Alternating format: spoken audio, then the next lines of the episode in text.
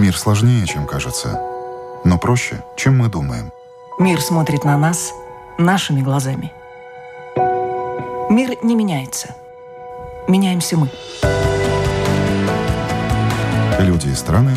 Специальная проекция Латвийского радио 4 «Портрет времени».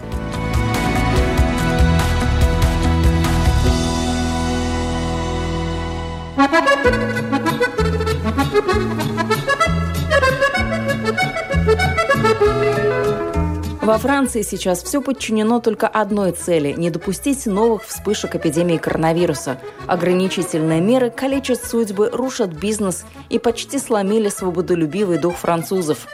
Куда подевалась былая атмосфера Парижа и как случайная переписка по интернету может перевернуть всю жизнь? Об этом прямо сейчас в программе «Портрет времени».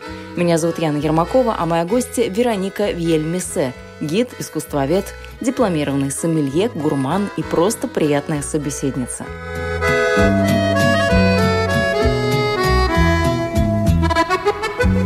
Францию люблю всей душой. Наверное, француженкой была в прошлой жизни, шутит Вероника Виельмисе. Но многое в ее жизни и судьбе было предопределено. Совпадения начались еще в школе, когда пришлось начать учить французский язык. Меня зовут Вероника, я родилась в Самаре, и э, французский язык вообще я начала изучать э, спонтанно. Обычную школу заканчивала, да, то есть и тут в восьмом классе моя школа меняет э, свой профиль и становится лицеем компьютерного творчества. Ну, так как я гуманитарий вообще, то есть мне до компьютеров, до техники далеко, скажем так. Вот. И тут моя сестра, историк по образованию, она получает распределение в французскую школу.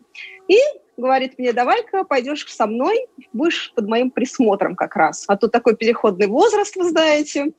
А, ну что же, а, мне нанимают преподавателя, она естественно, дает мне уроки французского языка.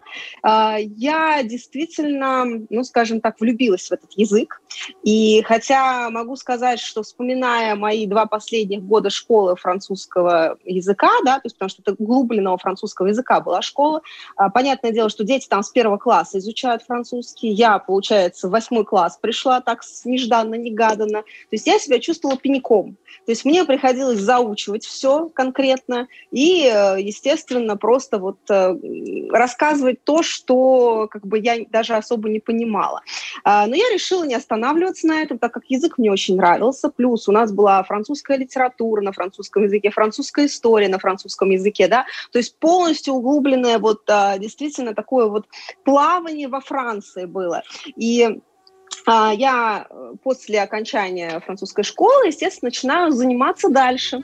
Заниматься дальше, и мне моя преподавательница э, говорит о том, что есть такая газета «Из рук в руки», и можно найти друзей по переписке. Сестры подают объявление, и буквально сразу же на девушек обрушивается корреспонденция со всех уголков Франции. Они выбирают трех друзей – и завязывается переписка. Один остается, в принципе, достаточно надолго, практически три года мы переписываемся с ним.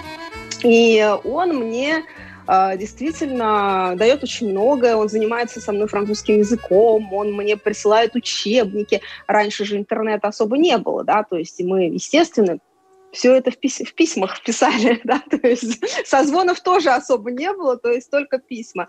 И когда я приехала в Париж к нему, да, то есть э, меня родители снарядили в автобусный тур э, для знакомства с этим, э, ну, как юношей, да, то есть хотя он был у меня старше, в принципе, у меня вообще было сколько, наверное, 18 лет, а ему 26 или 28, вот так вот.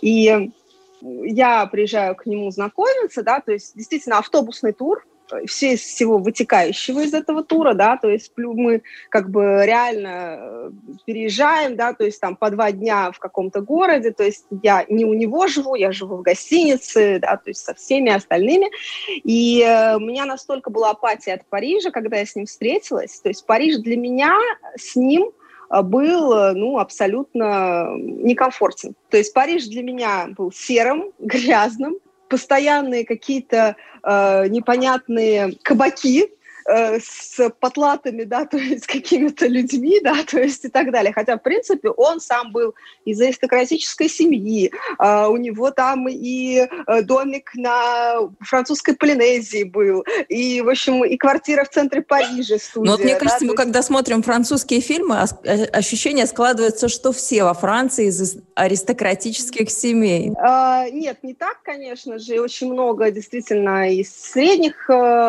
среднего класса французов, конечно же.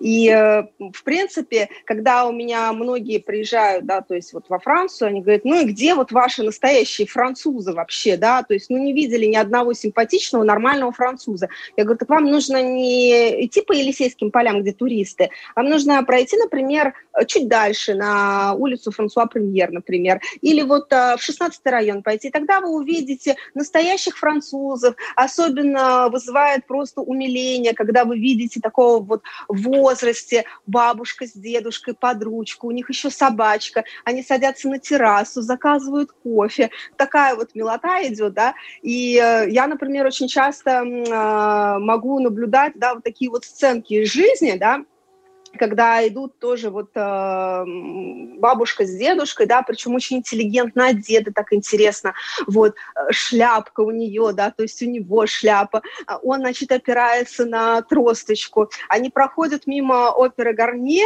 и рядом кафе де ла Пе, да, знаменитое кафе де ла Пе, которое очень много исторических моментов связан с этим э, рестораном, с видом на оперу Гарне как раз он, хотя там очень дорого, то есть там кофе выпить там 10 евро будет стоить, вот, но зато с видом, вот, и а, он ей предлагает, говорит, ну пойдем посидим в наше любимое кафе, он говорит, ну а что, оно сейчас все в лесах, какой там вид? Нет, пойдем дальше. То есть вот, вот такой вот. Вот она истинная Франция, да? Истинная Франция, да, то есть зачем тогда платить 10 э, евро за то, что мы не увидим вид, да, то есть уж тогда пойдем в другое кафе, где можно полюбоваться видом. Сколько вы уже во Франции живете и как она изменилась хотя бы вот за, за то время, пока вы приехали, пока это был какой-то адаптационный период, пока вы поняли, что Франция это не тогда, когда я приезжаю туристом, а когда я живу вот здесь вот внутри? Я хотела еще немножко остановиться, да, то есть вернуться туда, куда вот э, как бы я оставила, да, то есть... Э, Возвращаемся. То есть француза, да. да, француза. То есть я разочаровалась во Франции, то есть я поняла, что Париж это не мое. Мне даже больше там понравился Антверпен, э, да, то есть вот э, те города, которые мы посещали. То есть ну, Париж это было не мое. И э, когда, то есть я вернулась в Самару, да, мы, естественно, переписывались, потом он ко мне приезжал. И, в принципе, когда он приехал ко мне в следующий раз, он мне просто вот, хотя мы были друзья, ничего там личного не было, да, вот, мне было предложено так, знаешь что, у меня уже время э, это, жениться, давай, в общем, мы поженимся, ты переходишь в Сорбону, я, потому что юридический факультет как раз э, училась, вот, и потом, значит, ты подрабатываешь э, няней для того, чтобы практиковать язык, э, там, типа, потом я тебя перевожу к себе на работу, э, значит, дальше ты мне рожаешь первого ребенка, через два года второго ребенка и так далее, да? то есть это вот, видимо, так у аристократов, вот, и у меня вот такие вот глаза были, хотя, в принципе, меня в Самаре практически все было, да, то есть я ни в чем особо не нуждалась, у меня была прекрасная работа, я сказала, нет, спасибо, нет, не хочу. Вот. Ищи кого-нибудь другого себе друг. Какое-то время молодые люди еще переписывались, но потом дорожки их все же разошлись. Вероника счастливо жила в Самаре, думать забыла о Франции, чуть подрастеряла язык, но в один прекрасный день жизнь ее круто изменилась. Когда мне перед 14 февраля Э, мой будущий муж написал чисто случайно в скайп, потому что ему поставили на работе скайп для того, чтобы общаться, э, проводить конференцию с другими филиалами, потому что он работал у меня в директорном сети бутиков прет-а-порте мужской одежды Дерме. И э, почему-то скайп выдает мою фотографию, хотя, в принципе, я скайпом особо не пользовалась. Вот. Он мне пишет, я ему отвечаю, причем отвечаю ему такой мыслью, что ну, надо попрактиковать французский язык, все-таки вроде как интеллигентный мужчина какой-то написал, думаю, ну что я теряю, просто попрактикую, вспомним французский язык. То есть вот, это было вылилось... случайно абсолютно? Это было абсолютно случайно, то есть он никогда не э, не задавался целью, мало того, что переписываться с русской женщиной, да плюс еще и жениться на русской. Вот. При этом он э, до меня сколько прошло, наверное, 4 года, э, после его развода, э, и практически он остался без штанов, да, потому что, в принципе, разводиться здесь очень невыгодно, учитывая, что у тебя еще трое детей было, э, и поэтому ему пришлось э, квартиру в центре Парижа отдать своей жене, машину, плюс еще алименты выплачивать достаточно большие каждый месяц. И самое главное, что он просто даже уехал из Парижа под Париж, да, то есть он купил себе дом здесь, перевез сюда маму, да, чтобы вот как-то с ней жить, да, то есть и ухаживать за ней. И все, то есть он отрекся от этой вот богемной, скажем так, жизни, да, то есть парижской. Он здесь, в работе, то есть и все хорошо, в общем-то. И тут появляюсь я, вот, появляюсь я, которая ставит ему жизнь, просто поворачивает на 180 градусов, а при этом мою жизнь он также переворачивает на 180 градусов, а, если бы мне сказали там 6 лет назад, что ты выйдешь замуж и за француза и будешь жить во Франции, то я бы, наверное, повертела бы у виска и сказала, что нет, у меня все хорошо. Что? То есть у меня дом, у меня квартира, машина в Самаре, э, у меня маленькая дочка растет. Какой вообще мне француз? Зачем мне вообще это нужно? То есть все завертелось, закрутилось, да. Когда я приехала, он как бы меня приглашает в Париж на свой день рождения. У меня выписывает на свой день рождения.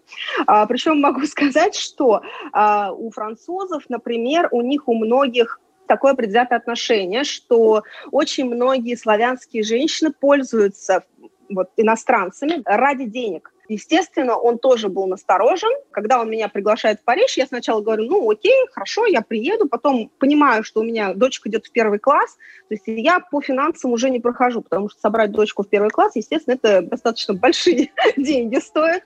Вот. Плюс хочется еще поехать с ней отдохнуть, э, да, то есть куда-то вы, вывести на море и так далее. И я говорю, нет, наверное, мы, может, передвинем нашу встречу. Вот. Э, он такой, нет, я не готов откладывать нашу встречу. Недолго думая, новый знакомый покупает Веронике билет. Она прилетает в Париж и понимает, это судьба, как будто они с Домиником были знакомы всю жизнь. Они гуляют, много разговаривают. Влюбленными глазами он показывает ей Париж таким, каким его снимают в лучших романтических французских фильмах. Он мне показал Париж совершенно по-другому. Он меня влюбил в этот город. Я не видела грязи серости какой-то, да, для меня он заиграл такими красками, что Почему, когда я выбрала свою профессию гида, да, то есть я стараюсь э, влюблять в этот город и показывать действительно его глазами французов. Вот как муж показал мне первый раз этот город, таким образом я хочу его показать и тем, кто приезжает сюда первый раз, да, чтобы действительно влюбить в этот город и чтобы хотелось вернуться. Вот. И э, как изменился город с момента, да, то есть моего вот прибытия, э, могу сказать, что изменился, особенно изменила его пандемия. И я, например, свой Париж любимый не узнаю сейчас, потому что... Ну и желтые жилеты тоже ведь вы пережили за сколько, за эти там шесть лет? Это были а, ну, желтые жилеты? Желтые жилеты, транспортная забастовка у нас была. Желтые жилеты вообще очень интересная история, э, потому что я, например, в этот момент, когда началась первая вот эта вот волна желтых жилетов, и они должны были делать, эм, у них была акция «Улитка», которая проходила на авторутах, на платных э, дорогах на которых скорость ориентировочно там у нас идет 110-130 километров. И э, я еду за рулем как раз, э, то есть у меня семья, э, мы едем в Страсбург как раз в этот момент. И тут мы причем выехали заранее, там, чуть ли там, я не знаю, в 5 утра, чтобы приехать как раз до момента, когда начнется эта акция. Но все равно буквально к подъезду к Страсбургу начинается вот эта вот улитка. Одну линию Э, делают, скажем так, ставят э, такие ну, пластиковые да, конусы для того, чтобы никто не ехал по этой линии, и всех начинают там в две линейки тормозить, да, то есть там, например, 40 километров в час ехать, вот так вот. Естественно, я русская, меня это начинает бесить. Я говорю, я не понимаю вообще, что за французы вообще, это что такое? Я говорю, вообще, они права качают, почему они качают права на платных дорогах, за которые я плачу, чтобы ехать быстро, чтобы добраться до Страсбурга. У меня муж, как истинный француз, говорит, это французы, ну что ты начинаешь кипятиться? Тут я понимаю, что, в принципе, эта линия, она свободная, я могу абсолютно спокойно, да, то есть э, между этими, этими конусами. ограждениями, конусами я, естественно, могу туда попасть. Что я делаю? Начинаю жать на педаль. У меня у мужа вот такие глаза. Дочка сзади, естественно, мама, ты что делаешь? За мной наверное, штук 10 машин то же самое делают французов. Вот. А эти, кто манифестанты, да, видят это, начинают меня прижимать. Я, естественно, начинаю сигналить открываю машину и начинаю говорить, да, свободу Франции, вот, и так далее. Вот. Естественно, я уже на русском говорю все, что я о них думаю. В итоге, что делают манифестанты? Манифестанты ретировались, они нас пропустили.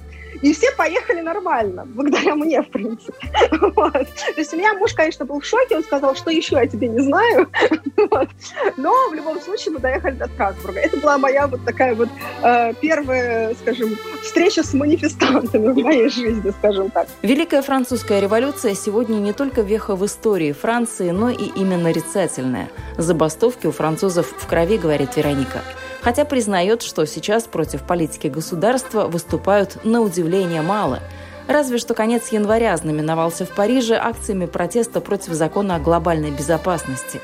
Манифестанты выступают главным образом против статьи, которая предусматривает крупный штраф и тюремное наказание для тех, кто размещает в интернете фотографии полицейских, где видны их лица, ну а также кто сообщает их адреса и фамилии. Ну, это были протесты, да. То есть, Водометы были, Париж... применялись. Э, Э, в основном у нас протесты проходят там на площади республики, особо там это не центр, то есть особо там никто и никогда не ходит, да, то есть без надобности какой-то. И я узнаю, например, об этом, да, то есть только вот из средств массовой информации каких-то, да. То есть сейчас, в принципе, каждую, наверное, субботу, по-моему, тоже на площади республики идут манифестации по поводу, да, то есть э, навязывания вот этой вот санитарной, э, да, то есть Повестки политики, дня. Да. да, то есть что там там на ношение масок, что закрытие, да, то есть там ресторанов и так далее, ну, потому что действительно э, в данный момент правительство делает какие-то непонятные, принимает решения, которые абсолютно э, ну, не приносят никакого толка, они только приносят вред, да, то есть, например, комендантский час с 18 часов до 6 утра, ну, это просто, э, я не знаю, это дурдом. Каждый и, день или по выходным? Каждый день, каждый день. То есть представьте, люди едут с работы, да, то есть некоторые люди заканчивают работу в 18.00, ну кто-то там хорошо... Это в лучшем случае. Да, это в лучшем случае, да, то есть э, с другой стороны, как бы им еще нужно успеть что-то еще купить э, домой, потому что французы, ну, в редких случаях они закупаются там в субботу на неделю, да, то есть они любят свежие продукты, да, и представьте толчью в магазине, супермаркете. Это как час пик в метро. Плюс э, в метро тоже не отменял никто вот этой толчии. Но зато считается, что, наверное, после 18 часов вирус, наверное, не распространяется нигде, да. Вот. С другой стороны, рестораны закрыты с октября месяца. Uh, уже есть случаи и самоубийств, есть случаи, да, то есть вообще полностью закрытие ресторанов, которые просто от этого uh, не оклемаются. Плюс закрытие всех идет музеев, спектаклей, да, то есть вообще ничего. То есть французов лишили всего. А это art у них, да, то есть вот искусство жизни, искусство получать от вот чего-то небольшого какую-то такую вот радость, да, то есть посидеть просто на террасе, посмотреть на прекрасный вид, да, то есть плюс всем нацепили эти жуткие маски, да, причем маски мы носим не только в помещении, но и на улице у нас обязательно, иначе у нас штраф, да, и даже, по-моему, вчера была в «Фигаро» э, статья о том, что, да, еще, ну, как бы никому не, не доказано, да, то есть основательность ношения масок, но зато это дисциплинирует, да, представьте себе. Вот, но вот, вот я читала, что Макрон «Фигаро». носит даже две маски. Да, господи, пусть он три маски носит, да, и даже в постели пусть носит. Как у нас кто-то там, э, министр здравоохранения, э, месяца три назад у него была идея фикс, он, да, и дома нужно носить маски, и спать надо в масках, прекрасно. Вот. Э, что еще нужно делать в масках, скажите, пожалуйста. Вот. Хотя я, например, с, э, просто, как бы, когда я маску одеваю, то есть я даже провожу там эфиры на улице, да, то есть мало того, что я через час я начинаю жутко кашлять, потому что вот все вот это вот, да, то есть вся мокрота, которая, которой я начинаю говорить, да, то есть я ее обратно начинаю дышать ей, да, то есть и э, у меня, естественно, начинают все это бронхи, э, да, то есть реагировать. начинают реагировать на это все. И э, у меня дочка там с 8 утра до 16.00 в школе в маске. Представьте это вот, э, это, этот ужас, да. И э, я не знаю, как, как вообще, чем думают э, у нас политики, Вот.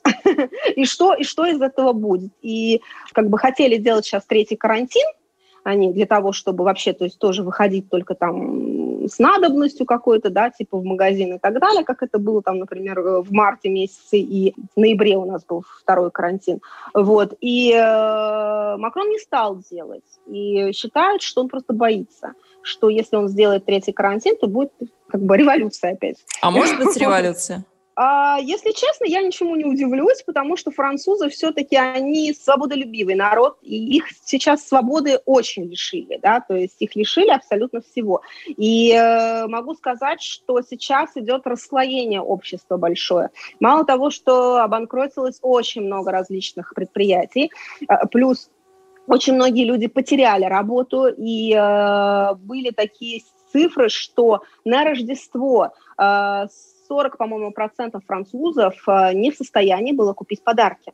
А это очень много, да, то есть у нас и на подарки всегда тратится там около 500 евро, да, то есть в среднем э, французы откладывают, да, то есть чтобы действительно были подарки прекрасные на Рождество, потому что Рождество у них это праздник. А здесь и Рождества-то особо лишили, потому что начали выступать на том, что, э, да, лучше вообще там не собираться больше шести человек, а, да и вообще лучше там, если у вас старые родственники, то их вообще нужно оградить от ваших встреч и так далее, да, это, конечно, на психику давит э, очень сильно.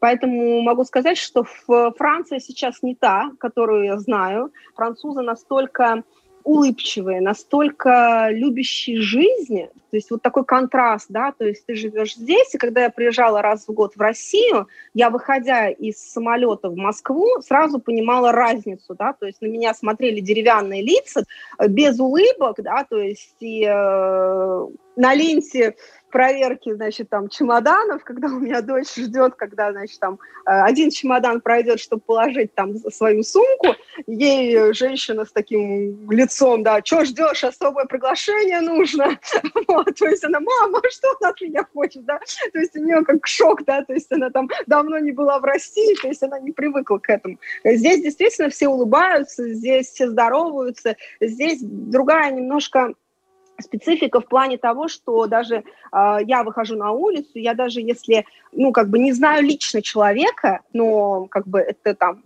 сосед там через три дома, то есть я просто э, визуально знаю, что этот человек живет у нас, да, в любом случае мы здороваемся, мы даже спросим, как дела, хоть какой-то, да, то есть мимолетный такой вот э, идет э, разговор, да, поддержать друг друга и вот, вот, вот так далее, да.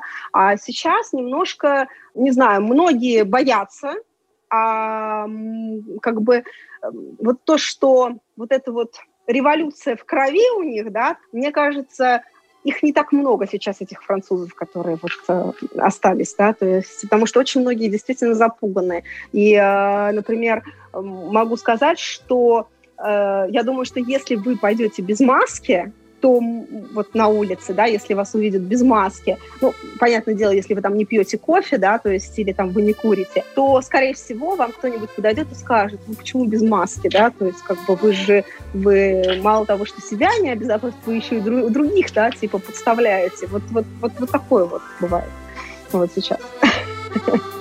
От пандемии и принятых правительством Франции жестких ограничений страдают не только рядовые французы, но и многочисленные объекты культуры и туризма. Не так давно замок Шантьи, в котором размещена вторая по значимости коллекция классического искусства во Франции, обратился к правительству с просьбой о помощи.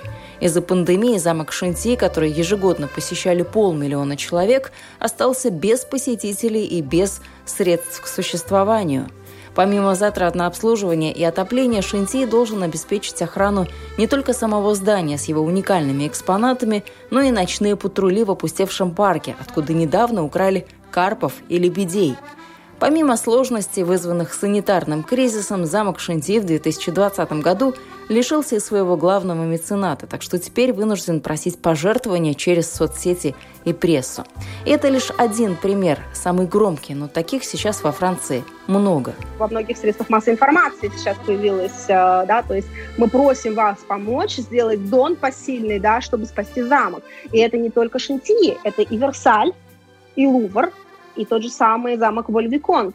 А, и э, дело в том, что еще правительство сделало очень э, такой удар э, из-под тяжка, да, то есть замком.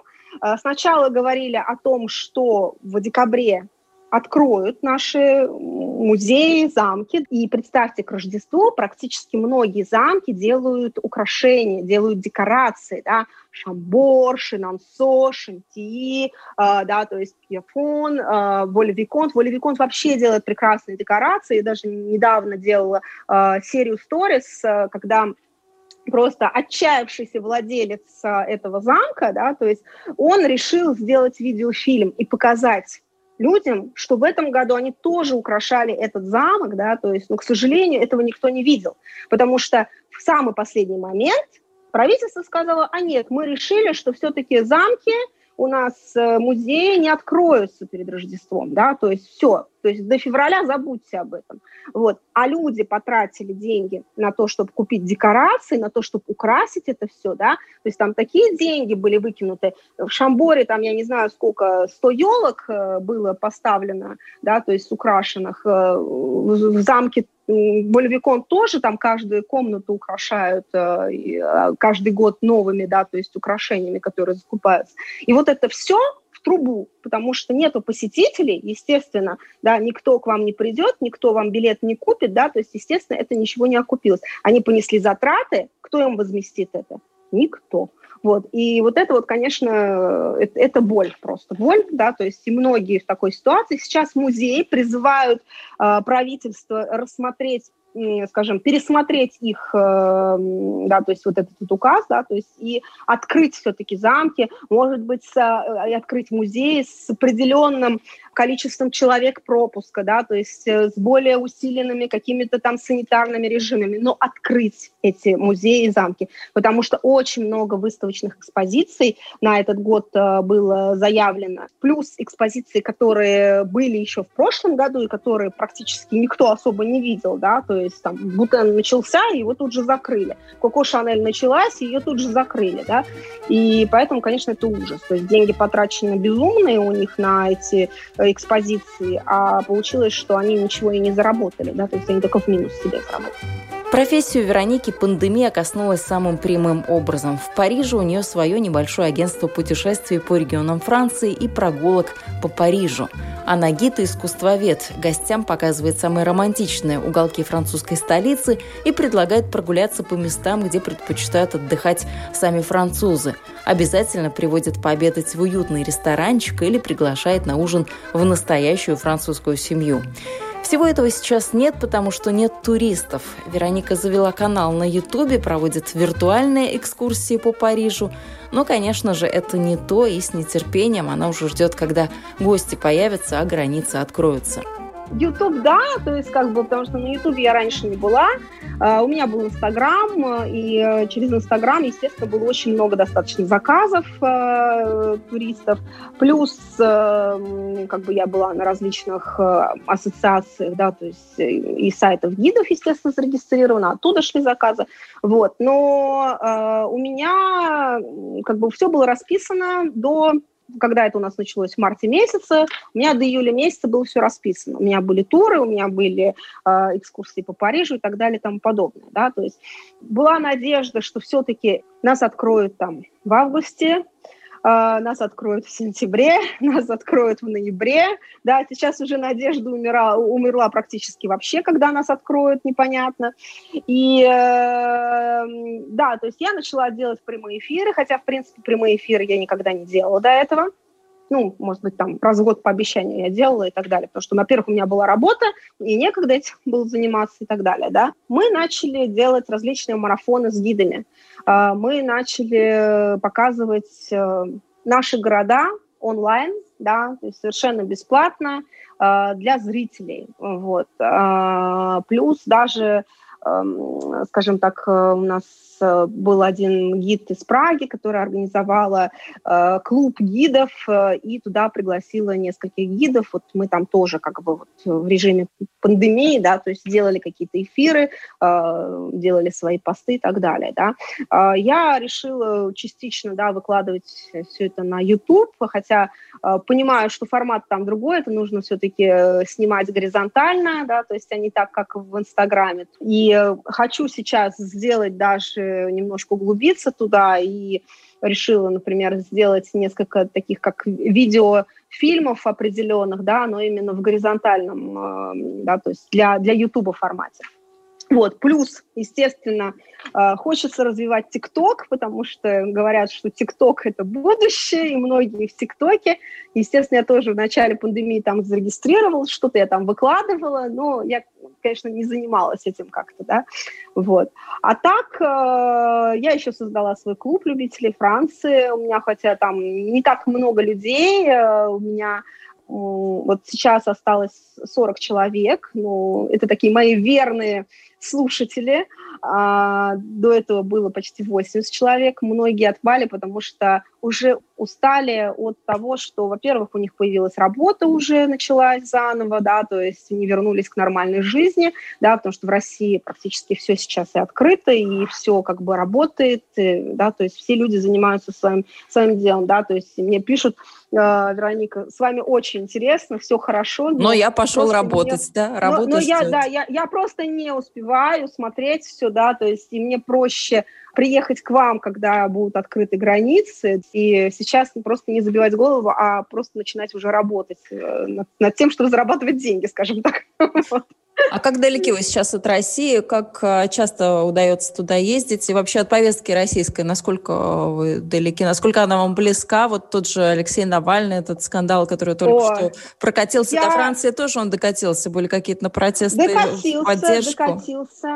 Я, если честно, я не политик. Я не, не люблю все, что связано с политикой. Я всегда такую нейтральную выбираю позицию, потому что, ну, ничего хорошего с политикой не может быть, скажем так, да, то есть а, плюс, если я начну что-то говорить, да, а, сразу же начнется два лагеря, да, кто-то за, кто-то против, да.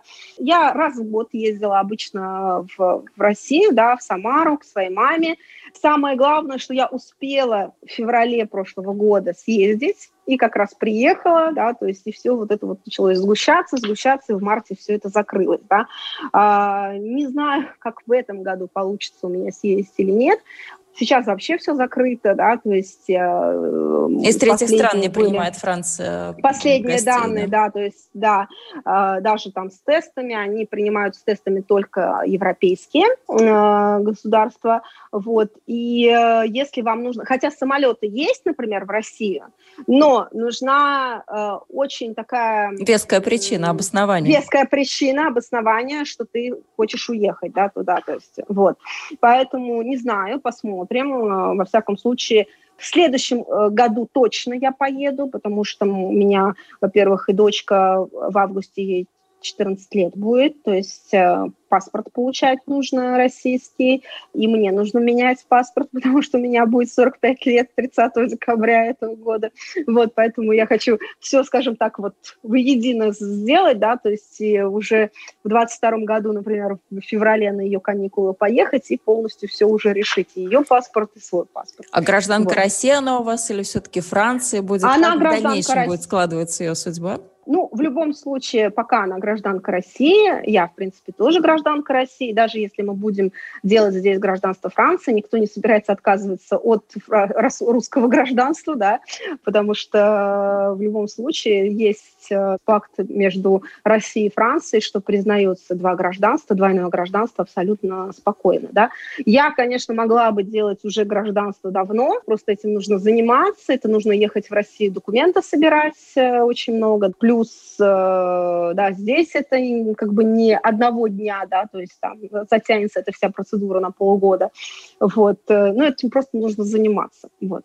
Поэтому... А как к русским во Франции относятся? Потому что исторически это очень теплые такие были взаимоотношения. Россия, Франция, как э, сегодня в свете мировой политики все это изменилось? Вы знаете, к русским всегда было хорошее отношение, даже когда были проблемы, да, когда вот эти вот санкции начались, когда у нас, ну, при Оланде еще. И э, могу сказать, что приезжая с туристами ну, там, в отель, э, заселяя их на ресепшн, да, то есть э, могли сказать, о, Россия, Путин, во. То есть э, французы, особенно средний класс, они очень переживали, потому что они понимают, что русские туристы, они, естественно, много тратят, естественно, они позволяют им, э, да, то есть лучше жить, скажем так, да, потому что русские туристы действительно это одни из э, вот э, такая категория, которая оставляет действительно много денег, да, то есть э, на вот развлечения, на какую-то там еду, да, то есть рестораны, чаевые только от русских можно получить в таком количестве. Все официанты признаются в этом, скажем так, да, то есть